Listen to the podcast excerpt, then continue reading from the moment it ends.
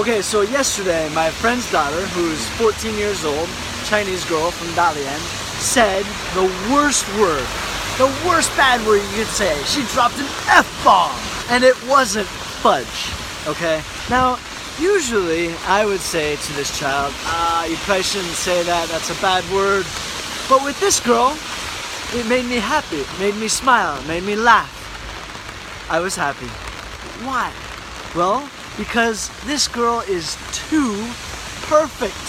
She is way too perfect. She never gets into trouble, never does bad things. That was probably the first time she said a bad word. I mean, she needs that.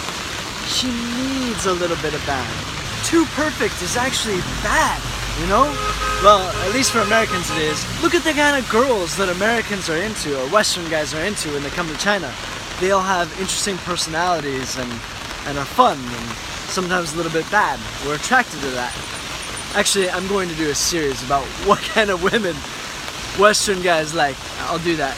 That'll come up next. But for now, I want to tell you guys, all you kids out there watching, all you youngsters out there watching, or parents, like, allow for your kid to be a little bit bad.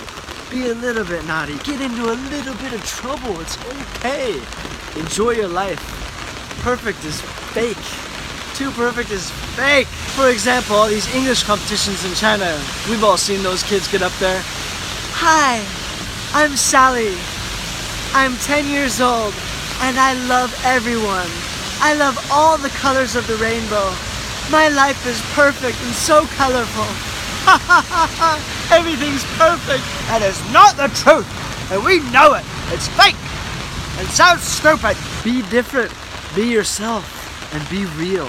So enjoy your life, go live it, get into a little bit of trouble. That's from an American's perspective, alright? If you have any child that you want to share this video with, or any parent that you want to share this video with, please do. Thank you guys for your support. Speak to you guys soon, alright? Bye bye.